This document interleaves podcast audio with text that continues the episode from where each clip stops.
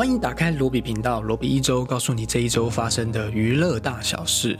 你可以在各大 podcast 平台找到罗比频道用听的，也可以在 YouTube 搜寻罗比频道观赏 video podcast，以及我的其他无雷影评、影集推荐，还有影艺新闻。今天是二零二二年的十月二十一号，现在录音的时间是下午的五点三十八分。这一个礼拜大家过得还好吗？这个礼拜呢，我发了两支影片，一支是 DC 最新的超级英雄电影《黑亚当》的无人影评。是一部有些人喜欢，然后说到是年度最佳，也有人觉得有很多剧情的问题，在那个美国的烂番茄影评网站上面，是一开盘出来的那个影评评价是蛮低的，就是不及格的状态。嗯，只有百分之四十四的影评给了好的评价，但是在台湾口碑开出来的时候，得到的是一片的赞赏，那大家就觉得是一部好看的爽片。现在在烂番茄网站上面的观众评分，爆米花的分数也出来了，是八十九分，还拿到一个算是不错的成绩哦。所以你也可以去看完之后告诉我，你觉得自己是属于好看的那一派，还是觉得嗯不怎么好看的那一派呢？另外一支则是在黑亚当之前就录的一支影片，就是食人魔达莫的前半段一到五集的剧情分析。那这一集影片呢，它录的蛮长的，所以后来后置上面花了蛮多的时间去做，以致就拖到到今天到昨天礼拜四的时候才上线。那我也是用了一个有点像是我 podcast 的感觉，就是根据每一集的剧情，慢慢的一步一步的去讲。大家有兴趣的话可以去看一下。希望这样子的影片哦，谈一部影集的影片，可以触及到更多的观众喽。那我目前就是希望可以多讲影集的部分，甚至是一些我还蛮想要聊一些像纪录片的内容，蛮想要知道大家对新影片的感觉。大家如果有什么想法的话，可以欢迎留言告诉我。马上我们来进入到十月十五号到十月二十一号的一周新闻。第一则新闻：第五十九届金马奖评审团公布，评审团主席许鞍华说：“愿有生之年以最大的热情为电影服务。”金马执委会在今天十月十七号的时候宣布了第五十九届的金马奖评审团主席是由许鞍华这个香港导演担任的。他来接货之后便一口答应了，除了很高兴可以跟金马的同仁一块工作之外，更表示愿有生之年以最大的热情持续为电影服务。许鞍华导演曾经获得七度提名金马奖，并且以千言万语、桃姐还有黄金时代。三度荣得金马奖的最佳导演的讲座。这一次呢，这个金马奖的评审团的决选主席，除了公布是许鞍华之外，也连带公布了评审团决选团的评审们，还有张震啊、桂纶镁啊，以及陈伟豪、叶如芬监制加入这个评审的阵容。一共会有十七位评审，在十一月十九号当天颁奖典礼当天开会投票出来。今年的金马奖得主，那许鞍华这次可以担任金马奖的评审团主席，就有人谈到说，是不是一个对岸给金马微解封的象征？我不知道。总之，有许鞍华这样子的导演来跨海帮金马奖加持，相信是能够让金马奖维持它的高度的，绝对是好事。那当然，我们就不提上一部许鞍华的电影《第一炉香》发生了什么事情哦。下一则新闻是迈克 B 乔丹自导自演《金牌拳手三》，这是米高梅推出的《金牌拳手三》，是迈克 B 乔丹 Michael B Jordan 的导演处女作，他在这部片当中要自导自演，并且在这个卖座系列的第三集当中再度饰演这个主角。电影也试出了官方的预告，包含着泰莎·汤姆森 （Tessa Thompson） 还有乔纳森·梅杰斯 （Jonathan Majors），就是那个征服者康。还有嗜血无人组，或者是你有看影集《逃出绝命村》的主角，最近也很受到瞩目的一位好莱坞黑人男星。这是这个礼拜我觉得让人很兴奋的一个预告片，《金牌拳手》一直是我很喜欢的一个系列电影。那第一集呢是由后来去拍《黑豹》的那个导演莱恩·库格勒执导，这一集呢则交给了麦克 ·B· 乔丹自导自演。其实当初这个《金牌拳手》的前传就是《洛基》的这个系列电影。主角兼编剧席维斯·史特龙也是从第二集就开始自己担任导演兼主角的工作。我很喜欢这个系列，但我知道在台湾没有什么热度，希望有更多的人可以去认识这部电影。下一则新闻：四千万演员马东石结婚了，去年与小十七岁的女友瑞珍合登记，今年秋天将补办婚礼。今年马东石主演的电影《犯罪都市二》叫好就叫座，成为疫情之后首部的千万电影，这也是他继《失速列车》《与神同行一》还有《与神同行二》之后第四部突破千。万观影人次的作品，在韩国他们计算这个电影的成绩是用观影人次来算的，所以他晋升到四千万的演员行列，应该是一个不错的里程碑。那根据他的经纪的公司透露，马东石在去年跟他小十七岁的女友瑞珍和登记结婚，因为行程满档，那今年秋天才要补办婚礼。瑞珍和有史上最美的体育老师之称，并与马东石同属同一家经纪公司。因为有共同的兴趣健身而走到一起，嗯，果然健身的好处是很多的，并且在二零一七年的时候公开交往。电影《永恒族》的全球首映会上面，马东石也带着女友一同出席。好，这算是一个马东石的喜讯。再下一则新闻是重返《沉默之丘》，要透过电影把你带回到《沉默之丘二》的恐怖世界。官方确认要推出由该作改编的全新真人电影《重返沉默之丘》（Return to Silent Hill）。新片将会成为2006年《沉默之丘》的续作，当年的导演 Christopher Glass 也会回归指导。这个新闻其实有一个前提，就是在这个礼拜，在 Konami 官方，就是这个《沉默之丘》的电玩公司，他开了一个发表会，线上的发表会吧，然后就公布了很多《沉默之丘》新的电玩系列的新作的预告。那《沉默之丘》其实已经被搁置很久一段时间了。原本大家说 Konami 没有要继续做游戏了，他可能在街机上面或者是小钢书上面赚了很多钱，所以他们没有什么兴趣继续制作《沉默之秋》的游戏了。没想到在今年，他们一系列推出了目前好像是三款游戏关于《沉默之秋》的。那在电影的方面也公布了《沉默之秋》续集的电影消息。其实《沉默之秋》之前有一部续集了，还找来了。《冰与火之歌》的 John Snow 来演，但那一部续集主要应该是改编游戏的第三代。不过那部续集看起来是被官方认定为黑历史了。这个续集则应该是改编自《沉默之秋》的第二代。目前没有任何关于电影的消息，但是由当年第一集的导演回归指导，相信嗯让大家是蛮有信心对这部续集的。这一周的新闻不多，接下来是最后一则新闻：胡海英爱在咖啡厅偷人讲话，塑造角色不写名字有原因。这是一个金钟奖的系列活动，他请到了韩国的王牌编剧朴海英来啊。金钟奖系列活动国际工作坊的戏剧专场邀请到以《我的出走日记》《我的大叔》又吴海英闻名的朴海英编剧，跟我可能不会爱你，还有谁先爱上他的我没有谈的那场恋爱的编导双栖的徐玉婷对谈，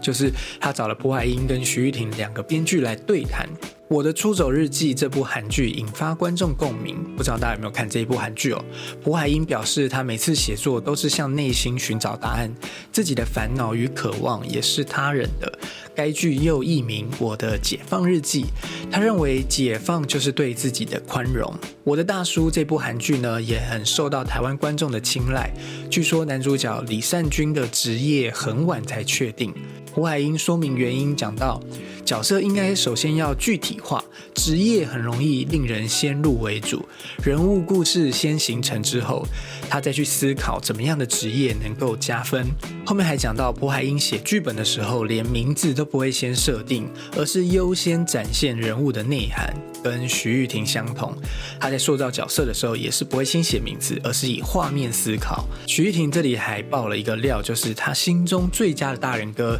其实不是陈柏霖，他觉得陈柏霖太帅了，他想象大人哥的形象应该是陈奕迅那个样子。好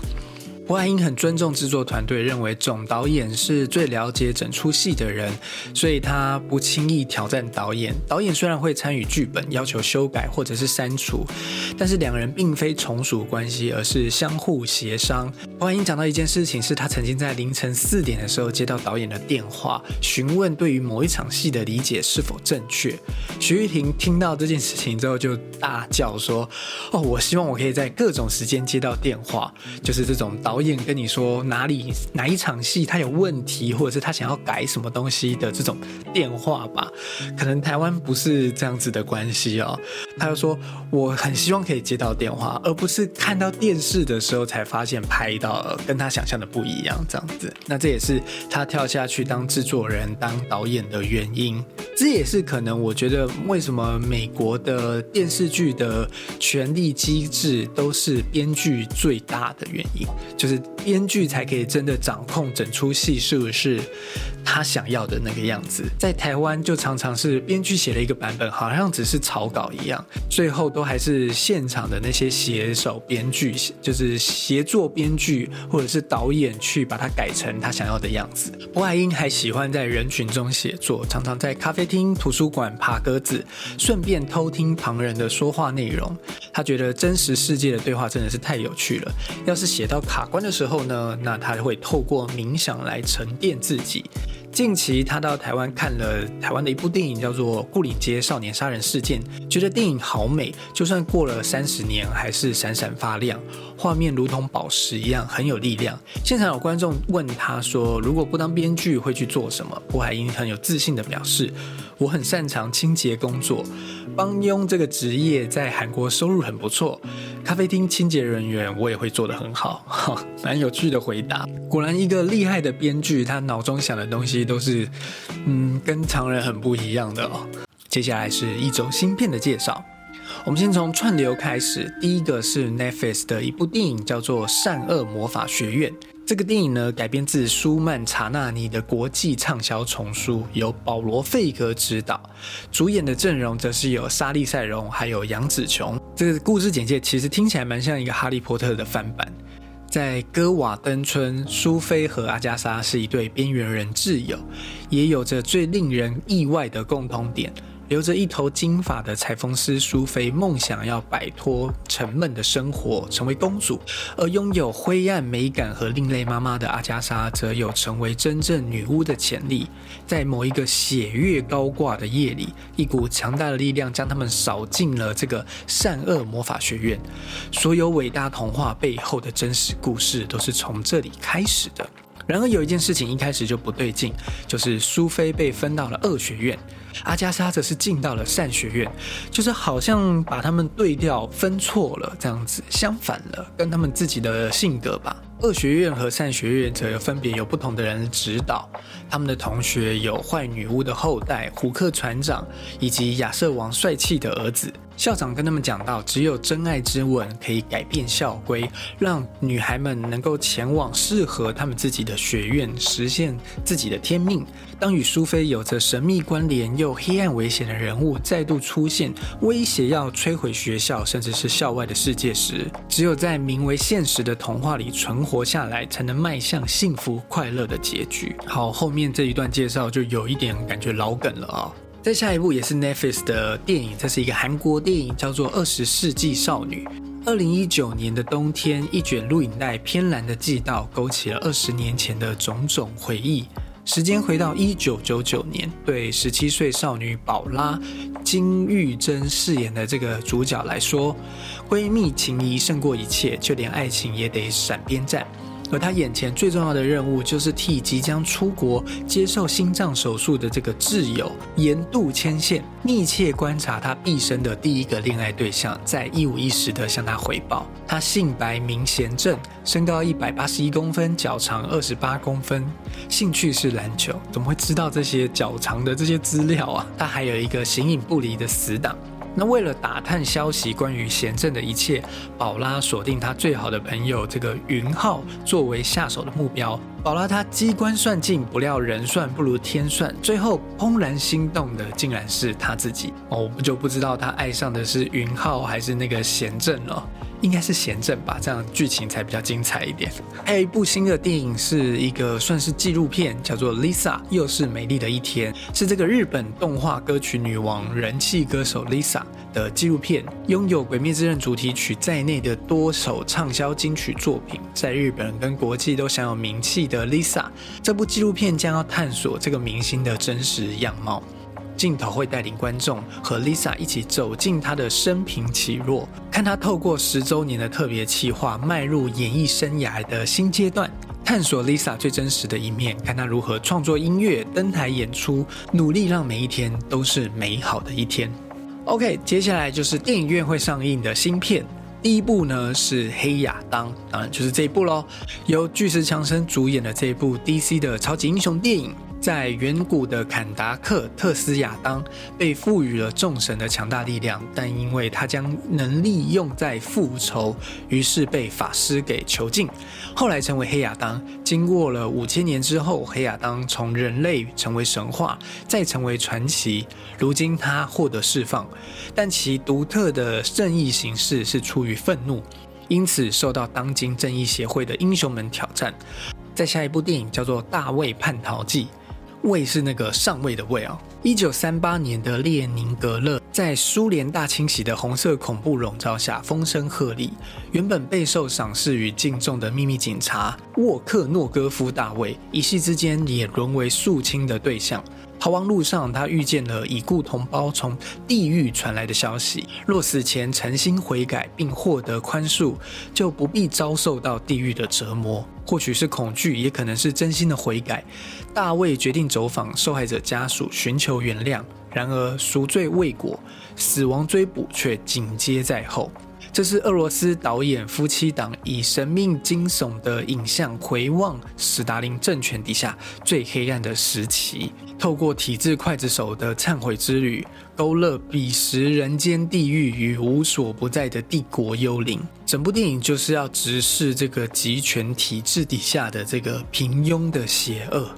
在下一部电影是一个台湾的电影，叫做《你在我心上》，是由纯爱小说教主蔡志恒的半自传故事改编的。全明星运动会的男神张庭湖携手在车上的文青女神袁子云，谱写这一段纯爱恋曲。这就是一个痞子蔡故事的最新改编电影。不知道大家现在人对痞子蔡的故事还熟不熟哦？痞子蔡在当年可以说是网络纯爱小说的教主。故事简介呢是写着，在学校里面说方言会被罚款的八零年代。蔡志长和邱素芬是高中的同班同学，数学成绩优秀的蔡志长被选为班长，邱素芬则是特殊班级干部，这个叫做国语推行员的这个干部，专抓同学说台语的邱素芬和习惯说台语的蔡志长总是针锋相对，从互看不顺眼开始认识彼此。蔡志长发现到自己喜欢上的这个邱树芬，非常这种言情小说的故事介绍。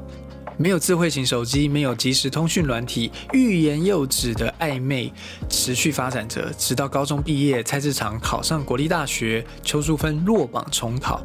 命运带领他们走向不同的方向，两人不断的相遇又错过，留下擦身而过的遗憾。经过多年之后，依然心系初恋的蔡志长和邱淑芬再度相遇，这一次蔡志长决定踏出那一步，为这段持续二十年的喜欢做出行动。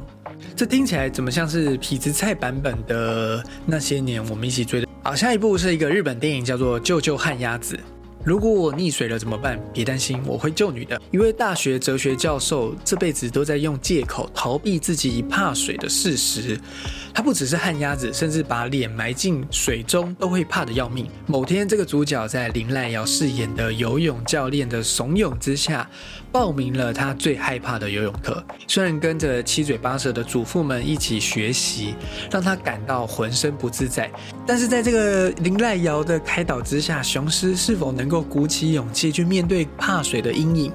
并且重新整理前妻跟这个恋人之间的关系呢？好，所以看起来他不会跟林濑遥有什么爱情故事了。接下来这部电影是一部我觉得很酷的电影，叫做《幻日手记》，是台湾的年轻的导演王君宏他自编自导自演完成的一部私电影。私电影的意思就是很私人，然后很私房菜的那种感觉吧。二零一九年末，岛屿因为选举沸腾，仿佛是唯一的众艺消遣。二十九岁的电影导演，人生百废待兴，已分手的恋人即将出国留学，而他只能只身的留在这座孤岛上，等待开票那天，等待他的班机起飞，等待本身便是末日。两人不断擦肩而过，去熟悉的面店，去常去的二手旧铺。他买他刚典当的相机，踏进了同一个影院影厅。他们等待。像暗房里面一张过度曝光的底片，扫描后，在伤心的记忆体里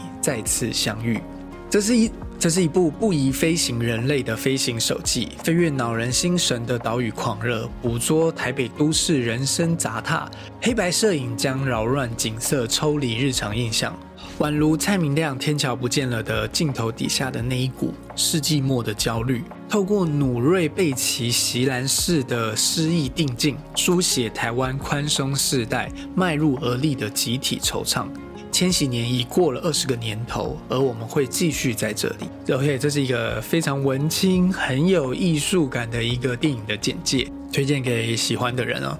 接下来是《趴兔青春期》。小说家保罗和配音员艾米丽是一个梦幻伴侣，他们育有三个小孩，被视为人生胜利组。但正迈入中年的他们，却发现青春不再，开始会掉发。视力衰弱，性欲降低，这些事情让他们忧心不已。不愿意服老的两个人决定涅槃重生，他们要放飞自我，重新找回人生的第二个青春期。不过，他们似乎用错了方法，意外使得两人的爱情陷入了泥沼。